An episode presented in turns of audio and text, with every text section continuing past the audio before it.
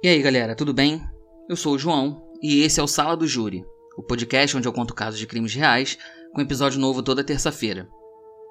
Segue a gente no Instagram, arroba pod, Sala do Júri, para poder conferir fotos dos casos que eu trago aqui semanalmente e também para conferir novidades do podcast.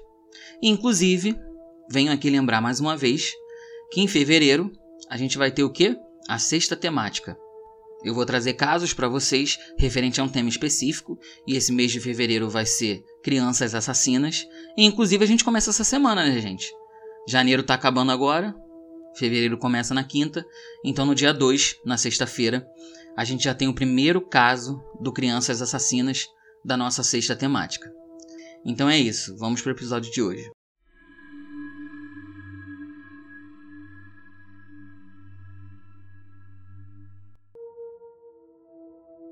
Maria Eduarda Dourado era uma adolescente de 16 anos. Seu pai era um empresário chamado Antônio Dourado e a sua mãe, chamada Regina Lacerda, era dona de casa. A família era de classe média alta e eles moravam em Pernambuco, no Recife. A Maria tinha um apelido de Mana e estudava num colégio particular, um dos melhores da cidade. Alguns funcionários da escola definiam ela como uma menina muito sensível, que chorava com facilidade. Ela gostava muito de frequentar o shopping center Recife e foi lá que ela conheceu sua amiga Tarsila Guzmão. Tarsila também tinha 16 anos e era filha de José Vieira e Alza Guzmão. Ela era muito animada, gostava muito de ir em matinês numa boate chamada Fashion Club, e logo que ela e a Maria Eduarda se conheceram, se tornaram amigas. O dia 1 de maio de 2003, que é feriado do Dia do Trabalhador, caiu numa quinta-feira, então foi aquele feriado que se estendeu para o final de semana. E as meninas estavam doidas para ir num show que ia ter na cidade, no horário da tarde na sexta-feira. E elas foram. E lá elas encontraram um colega chamado Tiago Antônio Fernandes Vieira. E esse menino disse para as duas que quando o show acabasse, ele estava indo com alguns amigos para uma festa que ia ter na casa de praia de um conhecido dele, que ficava na praia de Serrambi. E ele convidou as meninas, e elas, achando a ideia interessante, disseram que iriam sim. Avisaram os pais e foram para a praia de Serrambi com esse colega, o Tiago. Quando eles chegaram nessa casa de praia, a festa já estava rolando. Todo mundo se divertindo, bebendo, mesmo sendo menores de idade. E eis que chega um rapaz que trabalha para os pais do Tiago e fala assim: Pessoal, o que, que vocês acham da gente fazer um passeio de lanche e tal? A gente vai até a praia de Maracaípe e depois a gente volta. O combinado entre o rapaz que ia conduzir a lancha e os adolescentes era de que todos deveriam estar num ponto X, que ele ia definir como ponto de encontro quando eles chegassem lá, às quatro da tarde para eles poderem voltar. Porque depois desse horário, a maré começa a subir e fica perigoso para eles ficarem por ali de lancha. E todo mundo concordou com ele. Só que essa lancha não cabia todo mundo, então nove pessoas foram, incluindo a Tarsila e a Maria Eduarda, e o Tiago, que já tinha ido para lá várias vezes, resolveu ficar em casa com a namorada. Até porque nem lugar na lancha tinha. No dia seguinte, os pais da Tarsila acordaram e não viram a filha em casa. Preocupados, eles ligaram para o Tiago para saber sobre a filha. E ele contou para eles do passeio de lancha do dia anterior. E aí ele falou que a Maria, Eduarda e a Tarsila não tinham voltado com o pessoal e ele ainda não tinha notícia de nenhuma das duas. Os pais dela então se desesperaram e começaram a ligar para conhecidos que moravam ou estavam pelas redondezas da praia de Maracaípe, para saber se alguém tinha visto elas e tal. Mas ninguém sabia de nada. Então, tanto os pais da Tarsila quanto os da Maria Eduarda foram na delegacia prestar queixa do desaparecimento das adolescentes. A polícia logo começa uma investigação, mas eles não pareciam estar com um foco grande naquele caso. Eles sequer refizeram a linha do tempo das meninas no dia do desaparecimento. Os pais das meninas tentavam ajudar fazendo o que pudessem. Sugeriam coisas, tentavam encontrar pistas, mas nem isso estava sendo levado em consideração pela polícia. Foi aí que o pai da Tarsila, o José Vieira, decidiu então começar uma busca por conta própria. Porque, né, sua filha estava desaparecida e a polícia não estava dando a mínima pro caso, então ele foi atrás dela e ele chamou um amigo que tinha uma moto para poder ajudá-lo nessa busca. No dia 13 de maio, José Vieira e seu amigo foram até a praia de Maracaípe e começaram a procurar pelas meninas. Até que eles chegam num canavial. Aí eles se separam e vão andando para ver se encontram alguma coisa. E é aí que o pai da Tarsila encontra o corpo da sua filha e da amiga Maria Eduarda, dez dias após elas terem desaparecido. As meninas estavam irreconhecíveis. O pai só conseguiu reconhecer a Tarsila porque ela estava usando uma pulseira que ele tinha dado de presente a ela. As duas estavam seminuas. Tarsila tinha três perfurações de tiros, dois na cabeça e um na mão. A Maria Eduarda tinha dois na testa e um no maxilar. As meninas estavam em um estágio avançado de decomposição. E elas também não tinham cheiro, nenhum. O que não era nada comum, tendo em vista que os corpos estavam ali por mais de cinco dias.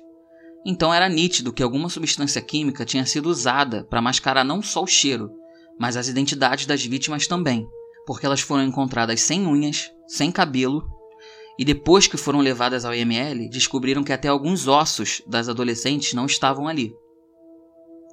Na cena do crime também foi encontrado uma lâmina de barbear amarela, uns fios de nylon, embalagens de bombons e alguns fios de cabelo das vítimas. E as roupas das meninas também estavam ali. O caso, que agora era um homicídio, ficou conhecido na mídia como Caso Serrambi. A polícia precisava encontrar os assassinos da Tarsila e da Maria Eduarda. E durante essa investigação, muita gente foi ouvida. Muitos depoimentos foram dados e eles conseguiram reconstituir uma linha do tempo do que pode ter acontecido na praia de Maracaípe. E o que eu vou relatar a seguir veio dessa investigação da polícia. Quando elas chegaram na praia de Maracaípe, todos desceram da lancha e ficaram ali em um quiosque. As meninas disseram que iam caminhar e de fato elas foram. Quando deu quatro horas, o rapaz da lancha voltou para buscar todo mundo, só que elas não estavam lá. E as meninas estavam sem telefone, elas tinham deixado na casa então eles nem tinham como entrar em contato com elas e foram embora. Enquanto isso, Tarsila e Maria Eduarda caminhavam pela praia e parecem ter se esquecido do horário de retorno, porque por volta de 4 e 20 da tarde, uma pessoa que estava na praia tirou uma foto assim do mar, aleatória, e as meninas apareceram na parte de trás dessa foto, confirmando que elas estavam ali, naquela hora, e até o momento estavam sozinhas, Inclusive, essa foto foi muito usada pela mídia, por ser o único registro das meninas após o passeio na lancha. A Maria Eduarda usava uma blusa branca e um short vermelho florido, e a Tarsila estava com um short e uma regata da cor laranja, e usava um óculos de sol também, que inclusive não estava na cena do crime. Quando elas se deram conta, já tinha passado do horário que eles tinham marcado para voltar, e elas perceberam que precisavam voltar de qualquer jeito, mas elas caminharam tanto que elas estavam muito longe daquele ponto de encontro. Então elas procuraram algum conhecido pela praia para pegar uma carona ou alguma ajuda para chegar até aquele ponto de encontro o mais rápido possível. E quando elas chegaram lá, não tinha mais ninguém. Eles já tinham ido embora, como eu comentei mais cedo.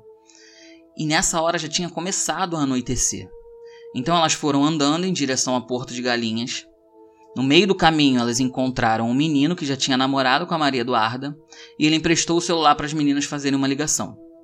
Elas então ligaram para o Tiago e pediram para ele ver se o cara podia voltar com um barco para poder buscar elas, ou então dar um jeito de alguém ir lá e buscar elas para elas conseguirem voltar. E ele simplesmente disse que não tinha como. A maré estava alta, ele não tinha como voltar e ele não tinha carro para poder ir buscar as meninas. Então elas não viram nenhuma outra alternativa que não fosse pedir carona na estrada. E quando elas estavam pedindo para todos os carros que passavam, um conhecido das meninas passou e ele deu carona para elas, mas ele não ia conseguir levar elas até Serrambi, só até o centro de Porto de Galinhas, o que já era uma grande ajuda, porque no centro é mais movimentado, tem mais comércio aberto e elas poderiam dar um jeito de ligar para os pais e pedir ajuda. Quando elas chegaram no centro de Porto de Galinhas, elas desceram do carro e entraram numa padaria para comprar cigarro e água.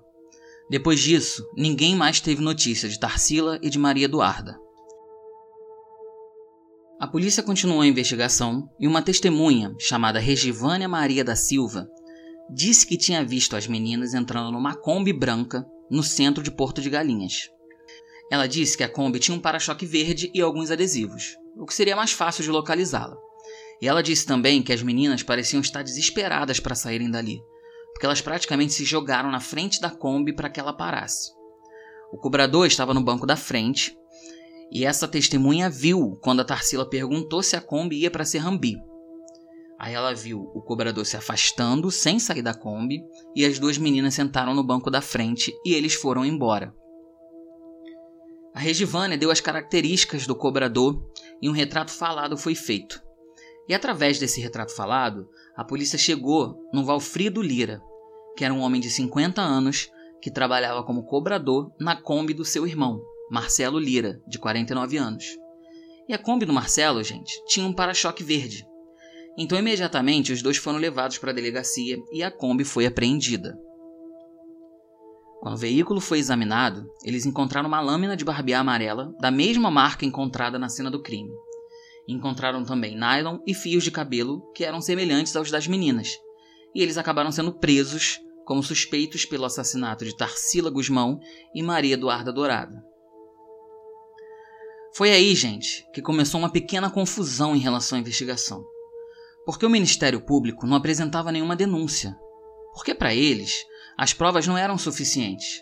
Primeiro que a lâmina de barbear é de uma marca famosa e que muita gente usava aquela lâmina. Então o fato deles terem uma igual não fazia deles culpados pelo crime. Em relação aos cabelos encontrados, podia ser de qualquer pessoa.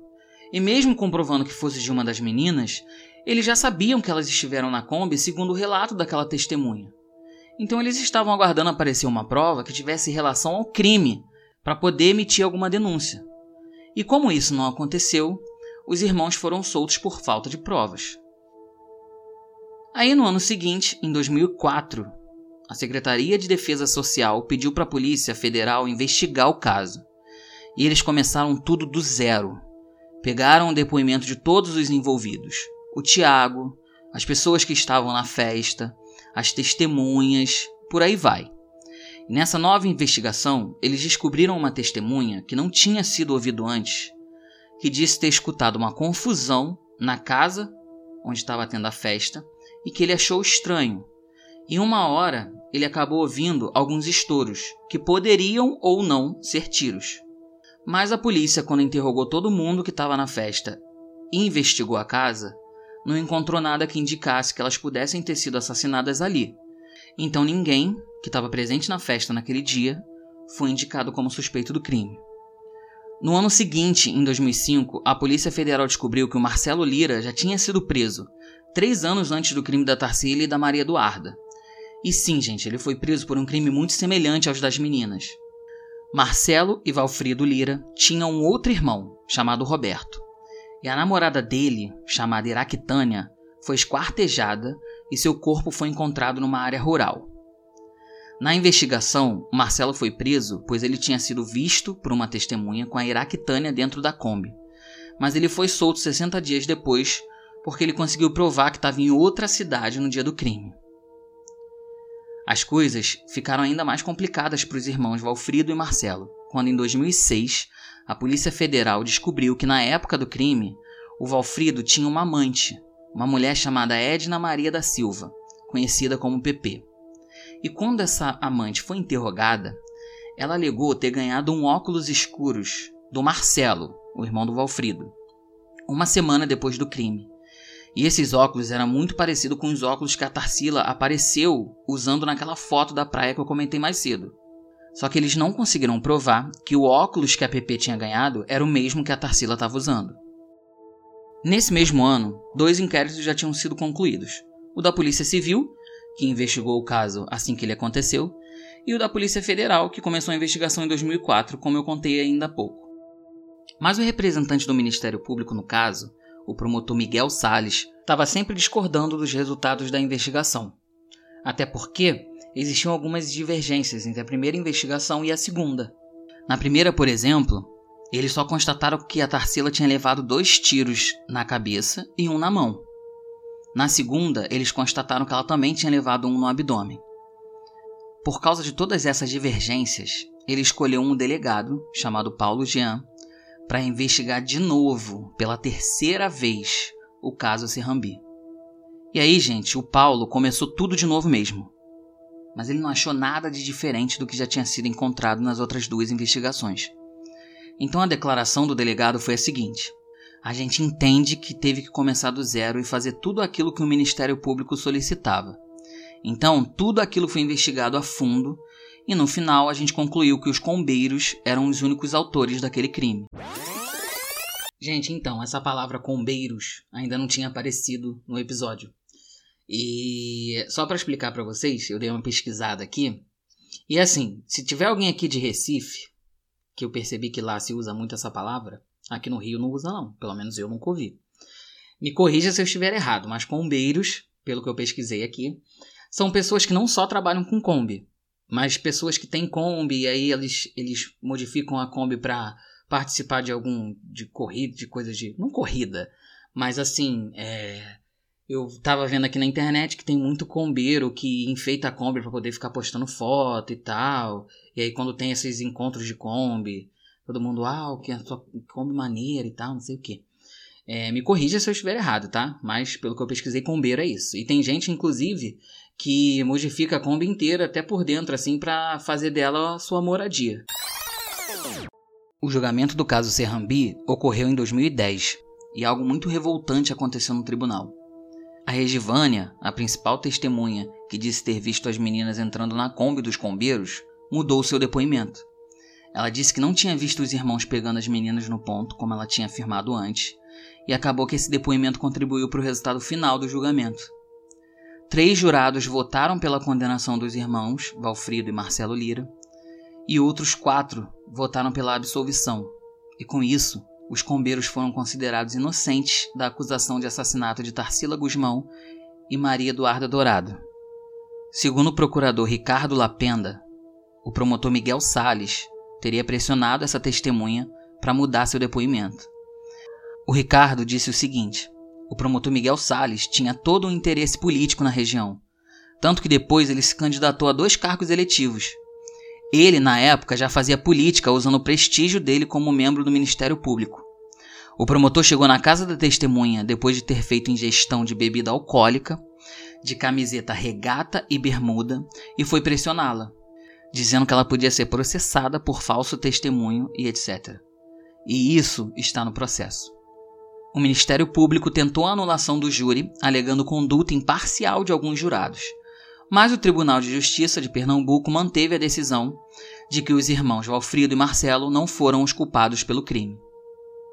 Hoje, o Valfrido está preso por outro crime. Em 2015, um processo de falsificação que estava ocorrendo desde o assassinato das meninas chegou ao fim. O Valfrido foi acusado de usar uma carteira de habilitação falsa para dirigir uma Kombi entre abril de 98 até julho de 2002, quando sua carteira foi apreendida pelo Detran. Mesmo assim, Valfrido conseguiu outra carteira falsa. E esse documento ele usou até a época do caso Serrambi. Na investigação, a polícia descobriu que ele tinha conseguido as carteiras falsas com um funcionário do Detran chamado José Ramos Porfírio, e ambos foram condenados a oito anos de prisão, além de terem que pagar multa. Em 2018, depois de várias apelações terem sido feitas, o Superior Tribunal de Justiça, o STJ, julgou o caso, e a instância superior também manteve a decisão do primeiro julgamento. E agora não existe mais a possibilidade de recursos judiciais, o que significa que o caso foi encerrado de vez, sem nenhum culpado pelo assassinato das adolescentes. Na época que ocorreu o crime, o adolescente que chamou as meninas para a festa teve seu nome revelado no meio das investigações como Tiago Antônio Fernandes Vieira, deixando de fora um sobrenome de peso em Pernambuco, para que a sua família não sofresse com a má reputação que esse caso traria para eles caso alguém soubesse de que família ele pertencia. E esse sobrenome, gente, é Brenan. Sim, o Tiago, que chamou as meninas para a festa no dia que elas sumiram, é o empresário e herdeiro Tiago Brenan, que foi condenado a um ano e oito meses de prisão em regime semiaberto por agredir a modelo Helena Gomes numa academia em São Paulo em 2022. A repercussão do caso da modelo acabou encorajando outras mulheres que foram vítimas do Tiago, que também fizeram várias denúncias de agressão, e hoje ele está preso cumprindo uma sentença de 10 anos pelo crime de estupro contra uma norte-americana, que ocorreu em 2021. Cerca de oito processos criminais contra ele, decorrente das denúncias das outras vítimas, ainda está em andamento.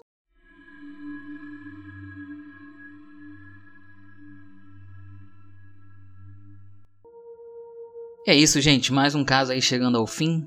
Um caso um pouco emblemático que traz muitas perguntas que provavelmente nunca vão ser respondidas, né?